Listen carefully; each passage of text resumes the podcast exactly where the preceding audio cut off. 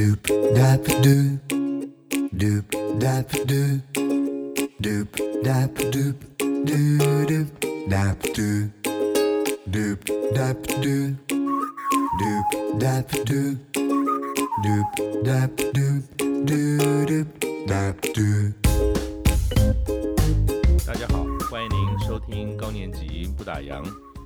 高年级不打烊呢，播出到现在应该也超过二十集了哈。我们有相当多的这个听众，其实本身呢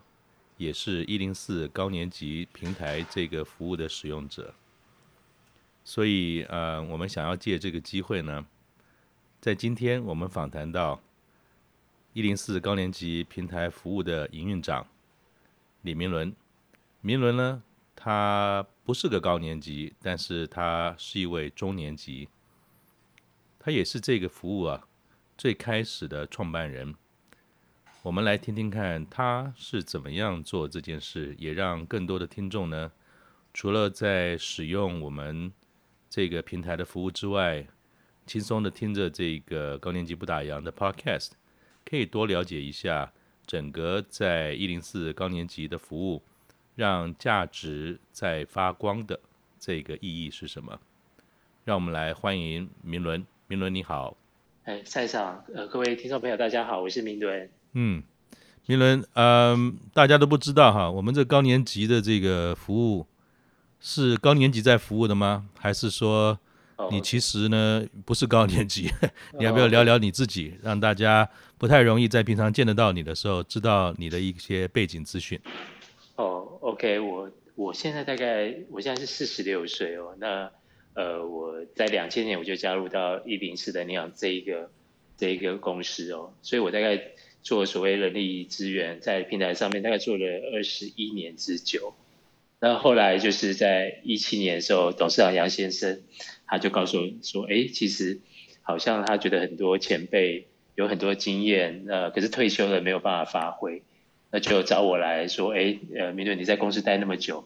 一起来做这样的一个呃服务。那当时当时的时候还没有这个名字，就是高年级这个名字是还不存在。那我当初我觉得我也还蛮乐观，呃，有点天真啊。我觉得，哎，既然我都有这么多年的经验，做这个服务应该不是很难哦。嗯。那我就开始这样。那可是做了两三个月，我开始卡卡的。以前做这个打工啊，社会新鲜或上班族。我自己可能都有经历过这个身份，所以我大概知道说，哎，我们的需求是什么。可是我现在换一个角色，我要去呃协助这些退休的前辈的时候，突然发现说，哎，我其实不知道退休后会遇到什么麻烦。这个是我呃第一个遇到的困难。那后来我很快的呃找了两做了两件事，让我比较快能进入到这个情境哦。嗯、第一个是。呃，我之前就是一直有个 mentor 叫是叫金老师，我都是称他叫金老师。嗯，那他也退休两三年，然后他对我也还蛮熟悉的。那他退休后也还有在做一些这个退休后的一些计划。嗯哼，我所以我就跟他大概每一个月或两个月不定期，我就跟他讨论这样子。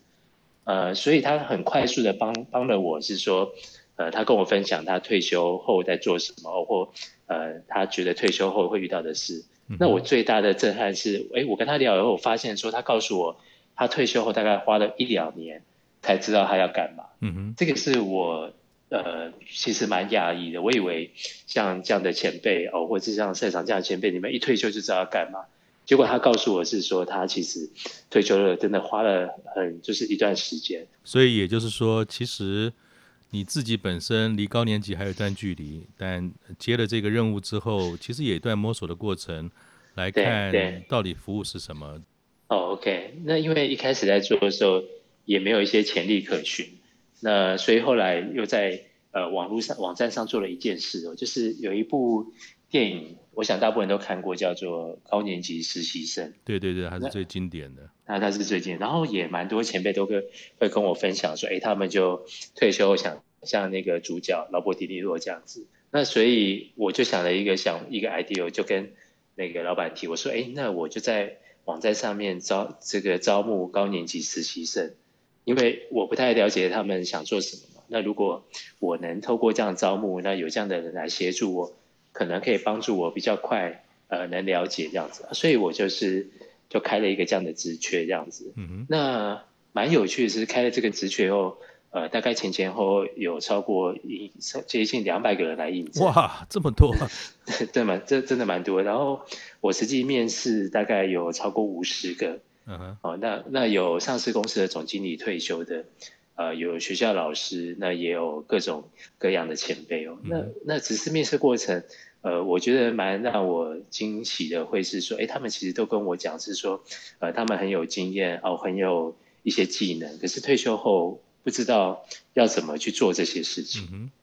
那他们也也也有跟我回馈，跟我回馈说，哎，他们其实做过了什么事情跟努力。嗯、哦，那哪些有一些是有在进行中有用的。哦，有一些是卡住的，嗯哼，哦，所以我大概是在那那大概一两个月，其实我蛮快速的知道是说，哎，大家就是有一些前辈做过什么事情，哦，然后可以怎么做是有用，哪些可能就是会比较费力。所以你也是一步一脚印的，从不知道要做什么，然后更具体的邀请了这些高年级的伙伴，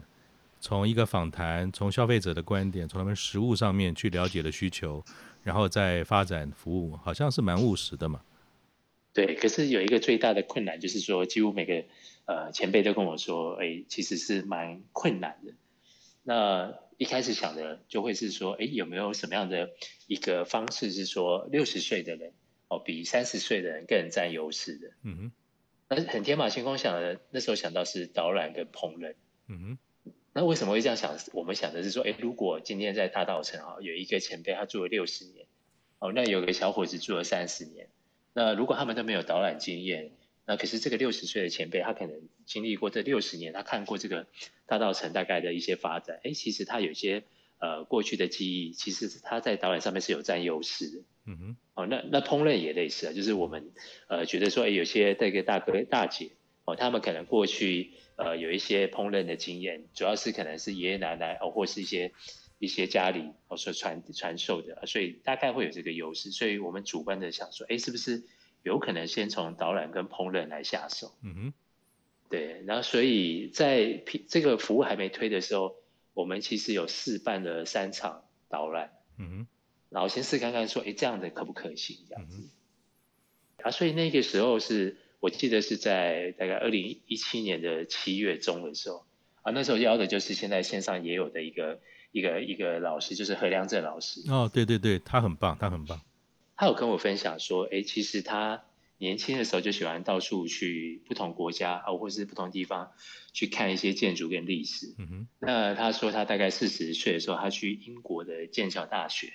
去当背包客这样子。嗯哼。那他说他的导览的是两个大姐，一大概都六七十岁。嗯哼。那这两个大姐就是在剑桥大学毕业，然后对这个地方是非常熟悉的。嗯、那他告诉我说，那是他导诶参加过的所有导览里面，他觉得最棒的一次导览。嗯哼。那他就在想说，有没有可能有一天他六七十岁的时候，他也可以像这两位大姐一样，可以带着不同的人去介绍呃他熟悉的地方。结果真的发生了，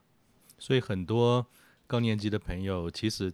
不论他们所谓的第一人生、第二人生，或是上半场，他们的专业是做什么？像何良正何老师，他本身的专业是牙医，退休下来之后，反而也把他在呃剑桥大学看到的，能够结合他自己的兴趣，结果真的在这个平台上面就开始。对，其实我接触到像呃何良正老师之后，其实蛮多前辈有跟老师何良何老师类似的一个想法，就是说他们对于他自己成长的地方。哦，或是说某个建筑物，哦，或是某一段历史，他们其实是很热爱，哦，或是他们想要传承这一段故事。目前在高年级的这个平台上面，好像有好多种服务了。如果是导览，就比较像刚才谈的，就是说他们可能对历史啊、建筑啊，或是他呃成长的地方，哦，或是生态，有些老师是生态，嗯、那他们有一些呃希望把这些资讯，哦，或是这些故事传承。其实大部分都是自己的兴趣嗜好，在一般的这种消费者来讲啊，你有没有看到说，对于高年级这样的老师所提供的导览服务，跟一般外界的这种导览有没有什么不一样？然后来参加这样导览的朋友啊，有没有什么差别呢？其实我我本来一开始啊，我我在想象是说，呃，参加者他是没有年龄哦，而不一定是要退休的。那呃小朋友也可以来，然后西家带卷都可以来，这样一开始是这样想。嗯哼。那那我记得呃一开始上线执行的时候，呃我也蛮担心是说，如果把我们的活动开在平日，会不会没有人参加这样子？是啊。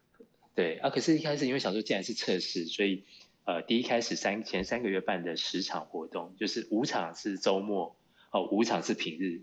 那我其实那时候蛮担心，说平日的根本就不会有人来这样。结果 一上线以后，哎，整个颠倒，嗯，平日的一下就额满了，就周末的一直都没有人报名。那为什么呢？有没有什么特别的原因吗？那后来我实际上去接触这些参加的，哎，其实蛮多大哥大姐就跟我反映是说，很多活动都办在周末，反而他们平日想出去走走都没有什么活动。嗯呃，因为其实很少人，哎，比较少单位会在平日办活动。对，一般我们讲哈，就就插播一个小笑话，一般我们讲说周休二日。可是对于高年级啊，或者已经退休的人来讲，我们的周休二日通常都在周末，叫周休二日。一到五呢，其实都在玩。啊，对啊，这这这这真的是我后来，哎，他们也会跟我讲说，哎，他们比较喜欢礼拜一到礼拜五出去玩，因为不会跟上班族这些对对对呃这，这些一起聚在一起，对。然后六日留给可能自己的家人这样子，所以他们反而有些。这个退休的大哥大姐，他就跟我说：“哎，礼拜一要到礼拜五，尤其什么礼拜三这种，就是上班族越忙的时候，其实对他们来说是越好的日子。嗯、因为去哪里去一些热门的景点，其实都没有人，哦，顶多就是这些退休的人这样。那所以，哎，这个是我那时候没有想到会是这样一个场景。其实一开始我们就是也在想说，除了导览以外，是不是有一些课程？一开始课程的时候就是包含烹饪哦，还有就是可能是才艺类哦，那。呃，不过这这个部分就比导览它其实更多元。其实课程呃大概主要会有三类啊。那第一类就是跟兴趣有关，其实一部分他是从他的兴趣结合，然后他就是退休后，他把这个当做他的主要的一个一个怎么讲？退休后想做的。嗯。哦，这是一类，其实这一类人比较多。嗯哼。哦，大概是占大众。嗯哼。哦，那第二类人其实他就是他本来就是这个专长。嗯，那他退休后继续，只是他换一个方式去呈现。那这些可能，比如说像一些舞蹈老师啊，或是一些技技艺类的，他们大概都是像这种，他就是过去都是做这一个。哦，那还有一一类是第三类，就是他们比较像分享，他目的不是要把你教会，嗯，他可能有一些想法、一些观点，哦，或是他有一些他觉得呃他很想分享的事情，然后他想透过分享。啊，或是说你也可以做一些学习，或是观摩的方式，大概是这三类。嗯哼，嗯，那我们一开始在做，也有着重在烹饪。那烹饪比较像是，呃，比较像才艺，呃，大部分是才艺类啊。那当然有像李璐老师，他就是本来就是这个专长。嗯哼，那呃，或是像傅建章老师，他本来是在五星级饭店当甜点师傅。嗯哼，那他退休后，他就想要教，把这些东西教给。教会给有兴趣的，所以有蛮多这些高年级的老师把自己的兴趣分享。其实也很多人是把他上半场的这样的一种专业技能传承下去。像你刚讲那位可能五星级的厨师，还有就是像李璐老师多年来的教学，他其实也有一部分是在做传承的工作，并不只是好像只是分享而已嘛。对，就是说如果他本来既有的能力的话，比较像传承了。那也有一部分是他本来在退休之前，其实他对他的兴趣他也不是很擅长，他是透过退休后，就是可能花了几一段时间再去上课，哦，然后再去去补回来的。这样来得及吗？你你看得到他们会不会都已经是很大年纪，花了好多时间？因为年纪大了要重新学的一个专精，又可以分享教别人的，蛮不容易。像这样的老师，年纪都会很大吗？还是不一定？不一定诶，因为像呃像那个谁严家俊老师，他他说他本来就喜欢生态，可是他也是退休后呃去好几个社区大学哦，然后去上这些，然后上一上已经上到都几乎没有课可以上，就是他都把它上完。其实好几个老师是这样，所以就是变从好学生变成好老师吗？那个那个转折是什么？我我听到他们大部分就是说那些老师呃社大老师甚至都会鼓励他们说，你不要再来上，因为你已经都上完了。而且你都已经很懂了，嗯，哦，那就是反而会鼓励他们说，如果你透过你透过教学，可以把你学的东西再做一些融会贯通，嗯哼，呃，所以其实蛮呃，其实现在有蛮多，不管在社大或者在高年级，或者是在一些社团里面，其实有很多老师他是透过学习以后，然后才转出来教做教学。那你觉得他们哈，就说这么优秀，然后也有心投入学习，促使他们愿意从学生转为老师的那个主要的原因是什么？因为不是每个人都因为上了很多课，oh. 都愿意去当老师去做分享啊。Oh, OK，我我自己看到就是说，现在一些呃，就是他学生蛮多，然后他也在教学里面比较有成就感，大部分都是因为他在这个部分的技能还不错哦，所以他会从他学习或者他在教学里面，其实会得到蛮多学员也好，或是旁边的人的赞赏哦，所以他是会从这个过程里面蛮有成就感。嗯哼。刚才我们有谈到哈，就是说有一些老师从一个好的学生，但是他慢慢的转化成这个呃老师，其中有一个很关键的要素啊，叫做成就感。其实成就感这件事情，在一般的工作当中，如果我们还在职场上哈，像你一样，其实都来自于工作嘛。对。那你看到的这些高年级的老师哈，在这样的跟群众的互动、导览啊、课程啊，甚至是顾问等等。你觉得他们高成就感的这个来源啊是什么？呃，我其实可以举，比如像有一个呃做手作手作的老师是 Amy 老师哦。那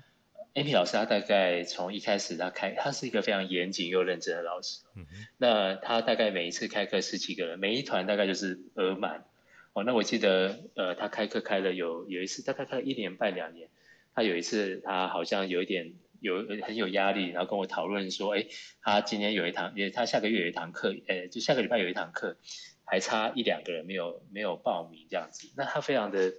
就是很焦虑这件事。嗯、我说为什么？他就说，因为他已经开了呃五六十连续五六十堂课都是额满，没有一堂是是没有额满，所以他就是觉得说今天如果没有额满，对他来说好像有点那么不完美哦，就有点得失心了。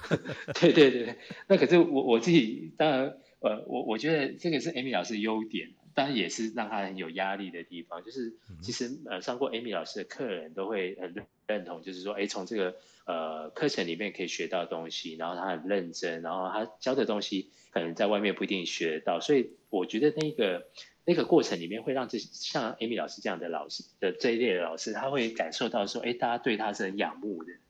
哦，然后很崇拜的啊，甚至会是他一开课。就很多人来报名，这个我觉得是一种，呃，对他来说是一种很大的助力，让他很很有意愿持续一直的开一些课啊，不断的，然后在课程里面一直在推陈出新。因为其实我也看到蛮多有上过他课的学员，我就会问老师说有没有在进阶的课啊，或者说，呃，他们会指定说，哎，想要学什么？那这个都会是我觉得会让这些老师有继续一直推陈出新的一些动力。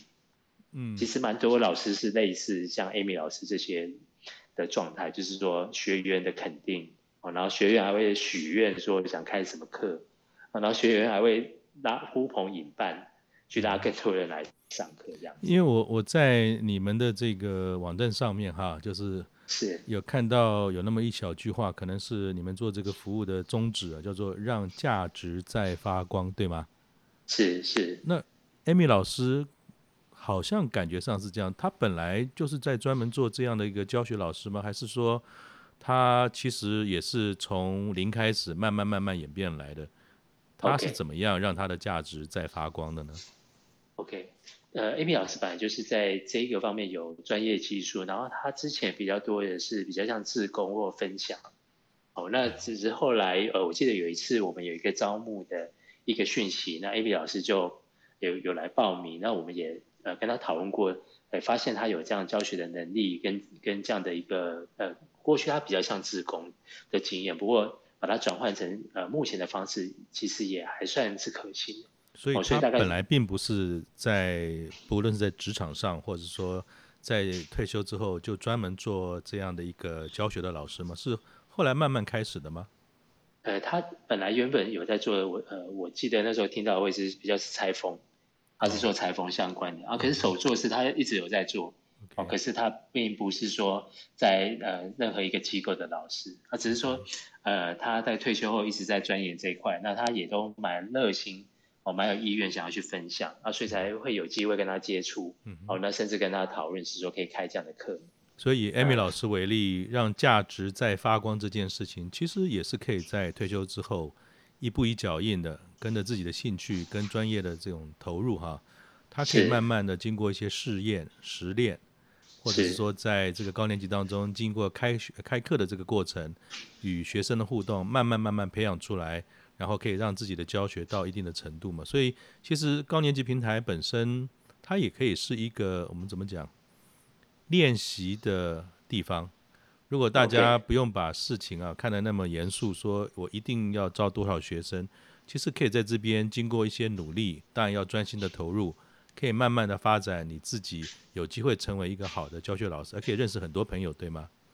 哦，对啊，因为呃，我觉得通常第一步就是目的，就是那个要当一个老师，他的目的可能要比较明确。那像有些老师他就是呃，他想传递一个资讯。哦，或是他想传递一个概念，那有些老师他就是希望你学会一个手作哦，或是学会做一个裤子哦。那有一些老师他可能就我觉得那个目的如果清楚的时候，你比较知道呃你要怎么做，跟你要怎么跟学员做互动。那高年级本身哈，就是说你们的服务有没有什么协助或者是服务是可以让这些老师一步一脚印的慢慢能够发展出自己的特色？OK，好。其实通常呃，我觉得这一个呃课程，哪一个课程就是新的课程啊，哪一些会成功，那哪一些他一定呃不不太会招招生招的好。其实一开始我我觉得我们后来发现越来越难判断。嗯呃，我举个例子啊，就是呃，尤其是才艺类或是一些分享类的，因为我记得有一次有一个老师，他跟我说，哎，他跟我们说他要开个黑金，哦，做黑金的课这样子。那那我有点不太知道说，哎，做黑金是做。黑金是什么啊？咖啡吗？不是，不是，是养蚯养蚯蚓啊，蚯蚓哇，养养蚯蚓对。那那那那当然我们就想说养蚯蚓，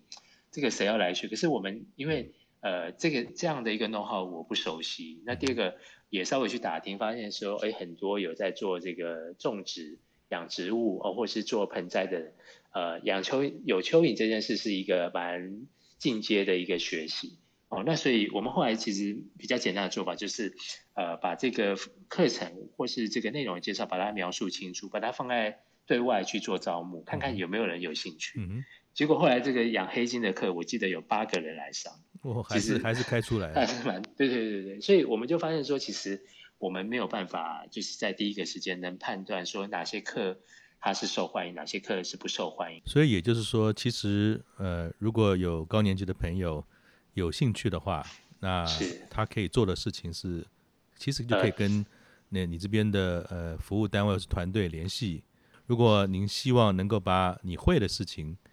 呃，能够教给大家，然后也希望在这边认识不同的朋友，其实明伦所带的团队是很乐意跟您沟通，一起来试试，然后怎么样可以把这个课程推展开来，连包含这个蚯蚓这件事情，黑金都有机会的话。我想大家应该不用太担心，对吗？对，而且我后来发现说，我们想象中，呃呃，希望学员做的事跟学员真正的想的有点不一样。我我举一个我那时候看到还蛮有趣的例子哦，就是有一堂这个烹饪的课，嗯、然后是教呃怎么做年菜，日本的年菜这样子。哦，日本的年菜，酷。对，那那我一看，我觉得哇，这个有点难这样子。那后来其实报名状况也还 OK，那我就。就在想说，哎，像教这种做菜，是不是每个人都要有一个厨具哦，跟有每个人都可以操作？哎，我后来发现，大部分的这些学员，这些大哥大姐，他们没有希望说每个人都有一份，他们希望是分组的，哦，就是比如说三呃四五个人一组，哦，或者是这个三五个人一组。那我就觉得很奇怪，我今天如果分组，我没有操作到，我我可能就是就不知道怎么做这样子。后来我才整个上网，我才发现，哦，其实很多来上烹饪课的人。他并不是真的想学会，他想来一起 一起凑一桌吃饭是吗？呃，因为因为这个上完烹饪课真的会打菜回去，哦，所以很有这，所以有些有经验的大姐跟我说，哎，其他目的，而且他们都会带那个这个这个怎么讲？这个盒子来装，盒子来装，所以他们目的是来这边哦交朋友，也蛮好的啊。对，然后所以我就会发现说，哎，原来每个人学习的目的。其实呃不，其实不是那么一致哦。反正那样的人，他会觉得说，哎，他为什么来上这些菜？他想吃这个菜，嗯哦，所以他就很确定说，上完这个课，他可以吃到这道菜这样子。那会不会做，反而是比较其次。有点有点说顺便就是无菜单料理的感觉，可以有一点上到课交点朋友，然后还可以带菜回家，挺好的。对，所以所以我就后来发现说，其实。呃，这个学习的跟我们以前在我在上班的时候动机不一样，动机差蛮多。是，其实很棒。导导览也是诶、欸，我那时候想说啊，像呃像何良正老师的课，他的这个很多内涵，然后很多资讯，诶，可是其实何良正老师的这个课。报名的这个人数并不是第一名哦，其实还有比他更高的。嗯哼，那我就看到几个老师，哎，我觉得很特别，就是我觉得，哎，他们在上的时候，可能他在教授的东西不会那么多，哎，可是他的报名人数一直都是很踊跃。嗯、那后来我就关键是什么？那我后来就发现，我就问有参加的学，他们说哇，参加这个老师的课很欢乐。很开心，嗯嗯哦，那老师会让带动很多欢乐的这个气氛，然后呃，可能他的小孩，或他的老公，还会送什么牛奶，送什么东西，然后大家跟家人跟朋友一样，跟一般的学习的环境不太一样哈，完 完全不一样，所以我后来就发现说，哎，其实每一个人来参加导览或课程。其实有些目的不太一样，他们不呃不完全是为了学习，嗯，哦，有些人可能是为了来交朋友，有些人可能是想要来呃尝鲜，啊，有些人就是像刚才讲，他想来吃个好吃的东西。嗯、其实这跟呃至少在这个上班族的学习，啊，或是学生的学习是完全不一样。高年级平台上面的这些相关的服务，不论是导览课程或者其他，包含顾问等等，其实我们都是一个轻松的方式。对，那除了咨询顾问比较严肃一点呢，因为呃，这个顾问咨询比呃，我们目前都比较多是过去呃这些这些高阶的主管，哦，可能人力资源或是财务或是技术的主管，他们协助呃目前可能在职场上面在职涯或是求职上卡住的一些年轻的朋友，所以这这个部分还会稍微还是会稍微严肃一点。嗯嗯，但是整体来讲，其实都是在不论是上课或者是说导览。似乎是知识交流跟欢乐，但是顾问的本身其实也是用自己的专长能够来解决问题嘛。那这些顾问的高年级的朋友，其实，在上半场都有学有专精，倒不一定是非常高阶的主管才能做这件事，而是如果你有些特定的技能跟专长，能够分享解决很多大家还在职场中年轻人或是年轻一辈的这些呃困难或者问题。其实都是可以协助的，那也是一种呃快乐的分享嘛。是是，因为呃顾问我听过比较有趣的，就是说有一个年轻朋友，他就是呃可能早上他就报名，然后他就希望说，哎晚上就有前辈来跟他咨询。那我们就现在想说，为什么他这么赶这样子？嗯嗯。那后来他就我们就要当然就是呃跟他去呃打了电话去了解一下，那他就说，因为早上才跟老板发脾气，哦这个辞职都是离这个。辞职的这些信都写好了，哦，但是但是想一想，哎，会不会太冲动？所以他就想说，有没有人可以来问一问？嗯，哦，所以他就想说，可不可以呃晚上赶快预约这个顾问来聊一聊，嗯、然后再确认他会不会太冲动这样子。所以不只是一些所谓的专长，职场上多年来我们高年级朋友累积的这些职场的智慧，或者看过了很多的这些呃历史的事件，也是蛮容易可以帮助到。或者分享给这些有需要的朋友吗？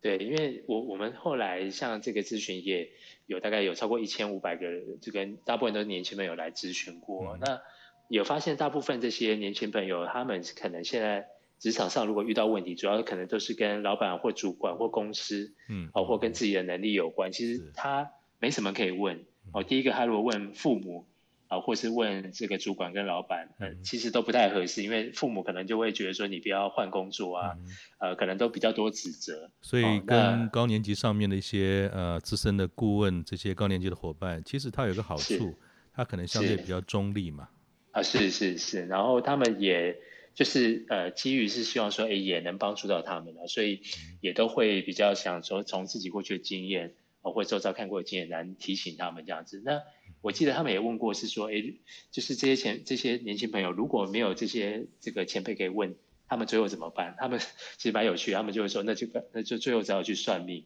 哦、算的命，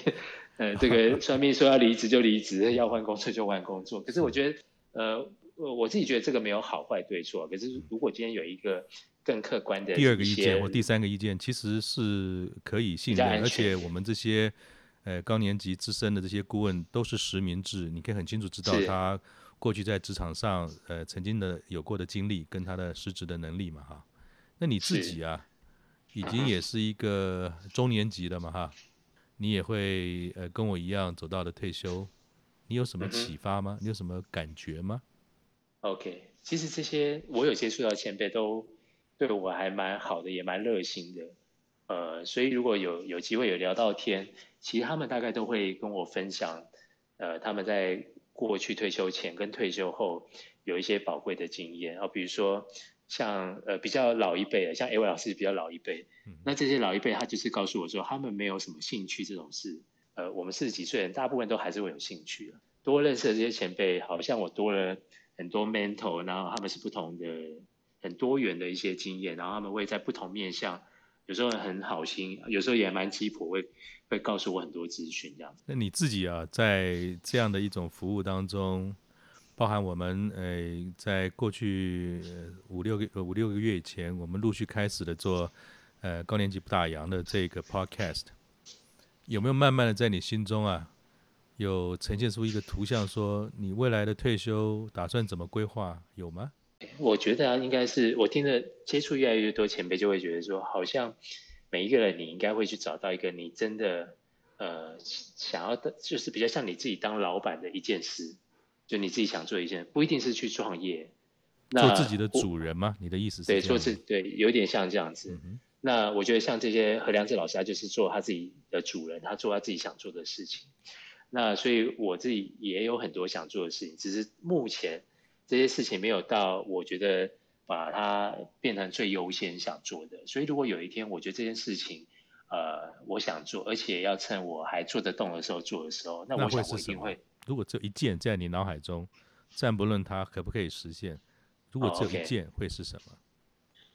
嗯，我自己其实做蛮多，呃，我的兴趣是比较是运动类的，嗯哼，哦，比如说棒球，哦或是跑步，哦，或是其他这些，所以其实我平常呃上班以外，我都在做帮忙这些这些事情，哦，或是说投入这些事情。嗯，那会做这些是，因为我觉得他他们相对是弱势，嗯，然后相对是比较没有资源，所以如果我有更多的时间，嗯，我应该会投入的是去帮助这样的一个一个事情，这样子。嗯哼。对，因为我记得有一次我跟那个呃，就是我的 mentor 金老师那时候在讨论的时候，那他跟我分享一件事，他就说，呃，明伦，即便你现在你工作很认真哦，他说金老师跟我说，他觉得他一定比我还更投入他在做的事，然后我就看看他这样子，那他就告诉我说，因为他现在做的事情，哦，就是他退休后做的事，是他人生的毕业作品。所以他觉得他做的是呃，他他做的是人生的毕业作品，不像我是做一份工作。嗯哼，啊，所以他觉得说当，当呃他是这样定义他在做的事情的时候，他每一天他醒来的时候，他都是非常投入的，嗯、没有一刻没有一刻是是放松，呃，应该是说没有一刻是不想，呃，就是很投入来做这这样的一个事啊。所以我听完以后就觉得说，哎，对，当我今天如果做一个事情是这样的决心，或是这样的一个。的的的动力的时候，一定是做的投入，一定是完全不一样。我想借这个金老师的这个智慧哦，很喜欢，非常的欣赏。他的现在所做的事情，不论是过生活，或是特定某些自己正在忙的事情，他都把它当成是最后一个作品那种感觉哈，那种态度，把它做好做满。那最后一个想请教明伦的哈。如果我们在呃正在听收听的这些呃高年级的伙伴哈，觉得自己想要试试，如果有机会能够透过高年级的平台哈，让他自己的价值持续发光，他不打烊，能够实际上怎么做？有没有什么很简单的这种提醒？好啊，呃，我其实觉得先刚刚虽然提提了很多前辈听起来都很厉害，可是。我呃都他们都有跟我分享到，他们一开始退休在摸索的时候，其实是跌跌撞撞的，然后也花很长的时间，然后可能也尝试，也就是经历了很多可能挫折啊或失败，并不是说一下就像现在看到的。那所以我我觉得是说刚退休哦，或是刚想做这些事的前辈，其实应该要稍微在呃不要这么大的压力。那第二个就是。其实是边做边去调，然后因为我们的这个团队的的同仁呢，就是说呃也会协助，是说怎么样呃跟带着这些前辈一起去把他要做的东西把它规划出来，试着规划出来。所以或许更简单的方式是说，比如说我可能对于烹饪这件事情有兴趣，甚至想在高年级的这个平台上面呢能够做教学，是。最简单的第一件事情，当然就是跟我们高年级的团队联系嘛，就是来上一两堂课，对，上上一些已经在教学中而且蛮生动活泼的老师呢，看看人家怎么做的，然后再把课程中学到的东西呢，能够再跟团队这个讨论，或许是第二步可以做的，对吗？是是，就是从呃，我就先开始做。第一步一定是最重要，然后其实就是我们会一起讨论、一起协助，然后呃，当有第一堂课，其实我们也可以一起再修正，或者再就去做一些调整，啊、呃，不要一开始就是设定是说哦，一定要呃招到很多人，或是一开始有一些难免会有一些不顺的地方。那我想这些过程都是有有呃我们的团队或者有其他人大家可以一起协助的，嗯哼，对，那也没有那么大的压力啊。其实它不像，我觉得他不像在上班的时候。呃，这个没有做好，好像就就会天塌塌塌塌下来，应该是不至于。呃，反而我觉得可以，大部分我觉得他们都是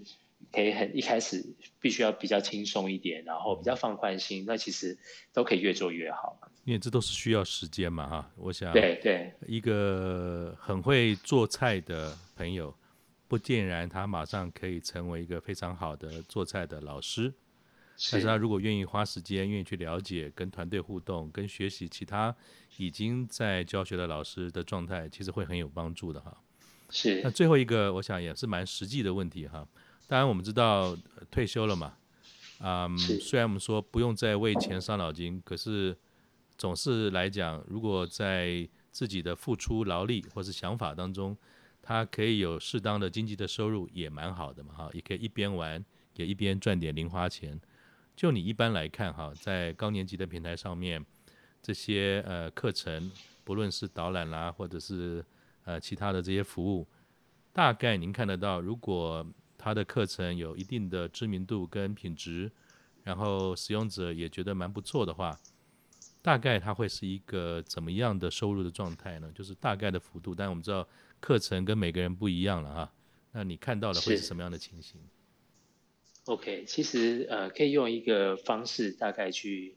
去想，诶，去了解一下，就是说，呃，因为我们现在定就是像课程为例，或是导览，它就是呃，可以针对每一个每一个人做定价啊，所以如果平均定价的通常大概是三百到四百块每一个人。哦，okay. 那那那平均的呃人数，报名人数也大概是十个人左右。所以如果说你把三百乘以这个十，就是每一次大概有可能会落在呃两三千块左右这个区间，呃两千到四千这个区间，那就看你每个礼拜呃有些开的比较频率比较高，他可能一周开一个两次，呃每个如果每个月四个礼拜都开，这样大概就是在大概在一万多接近两万，当然这个是有已经到呃中等程度的这个这个呃老师或是顾问，他大概有这样的一个程度，啊当然如果是比较刚开始，他可能。大概只有一半左右啊。那如果是比较热门的老师，其实他就会是比刚才讲这个这个金额还得多，可能两到三倍左右。那请问你一下，就是如果我是这个想要成为老师的这个高年级朋友，请问我来做这件事需要付费给这个高年级平台吗？目前我们还没有呃跟这些前辈收取这样的费用。所以就是说，大家其实可以放宽心哈。在现阶段，其实如果您有这个意愿，呃，目前是没有对所谓这样的上架的服务哈有收费的。其实大家也可以试试看。我想就算是需要收费，只要它的品质，只要它的服务的这个各个方方面面都是符合的话，我想在市场上目前还没有类似这样的服务，可以让高年级的朋友在一个平台上面，让他的自己的这个价值呢持续在发光的。好，嗯，谢谢，谢谢，呃，明伦，我想朋友们可以理解到，平常使用高年级平台的服务，或者是收听我们高年级不打烊的这个 podcast，不一定完全理解，呃，高年级他这样的服务的精神跟价值。我想经过今天跟明伦这个访谈呢，大家可以在家里面或多或少就知道了这样的一个。背景，那也希望大家呢照顾好自己，平平安安的。那我们一起度过这个疫情的时间。我们希望能够跟您再次的在实体的世界碰面。谢谢敏伦。拜拜。好好，拜拜。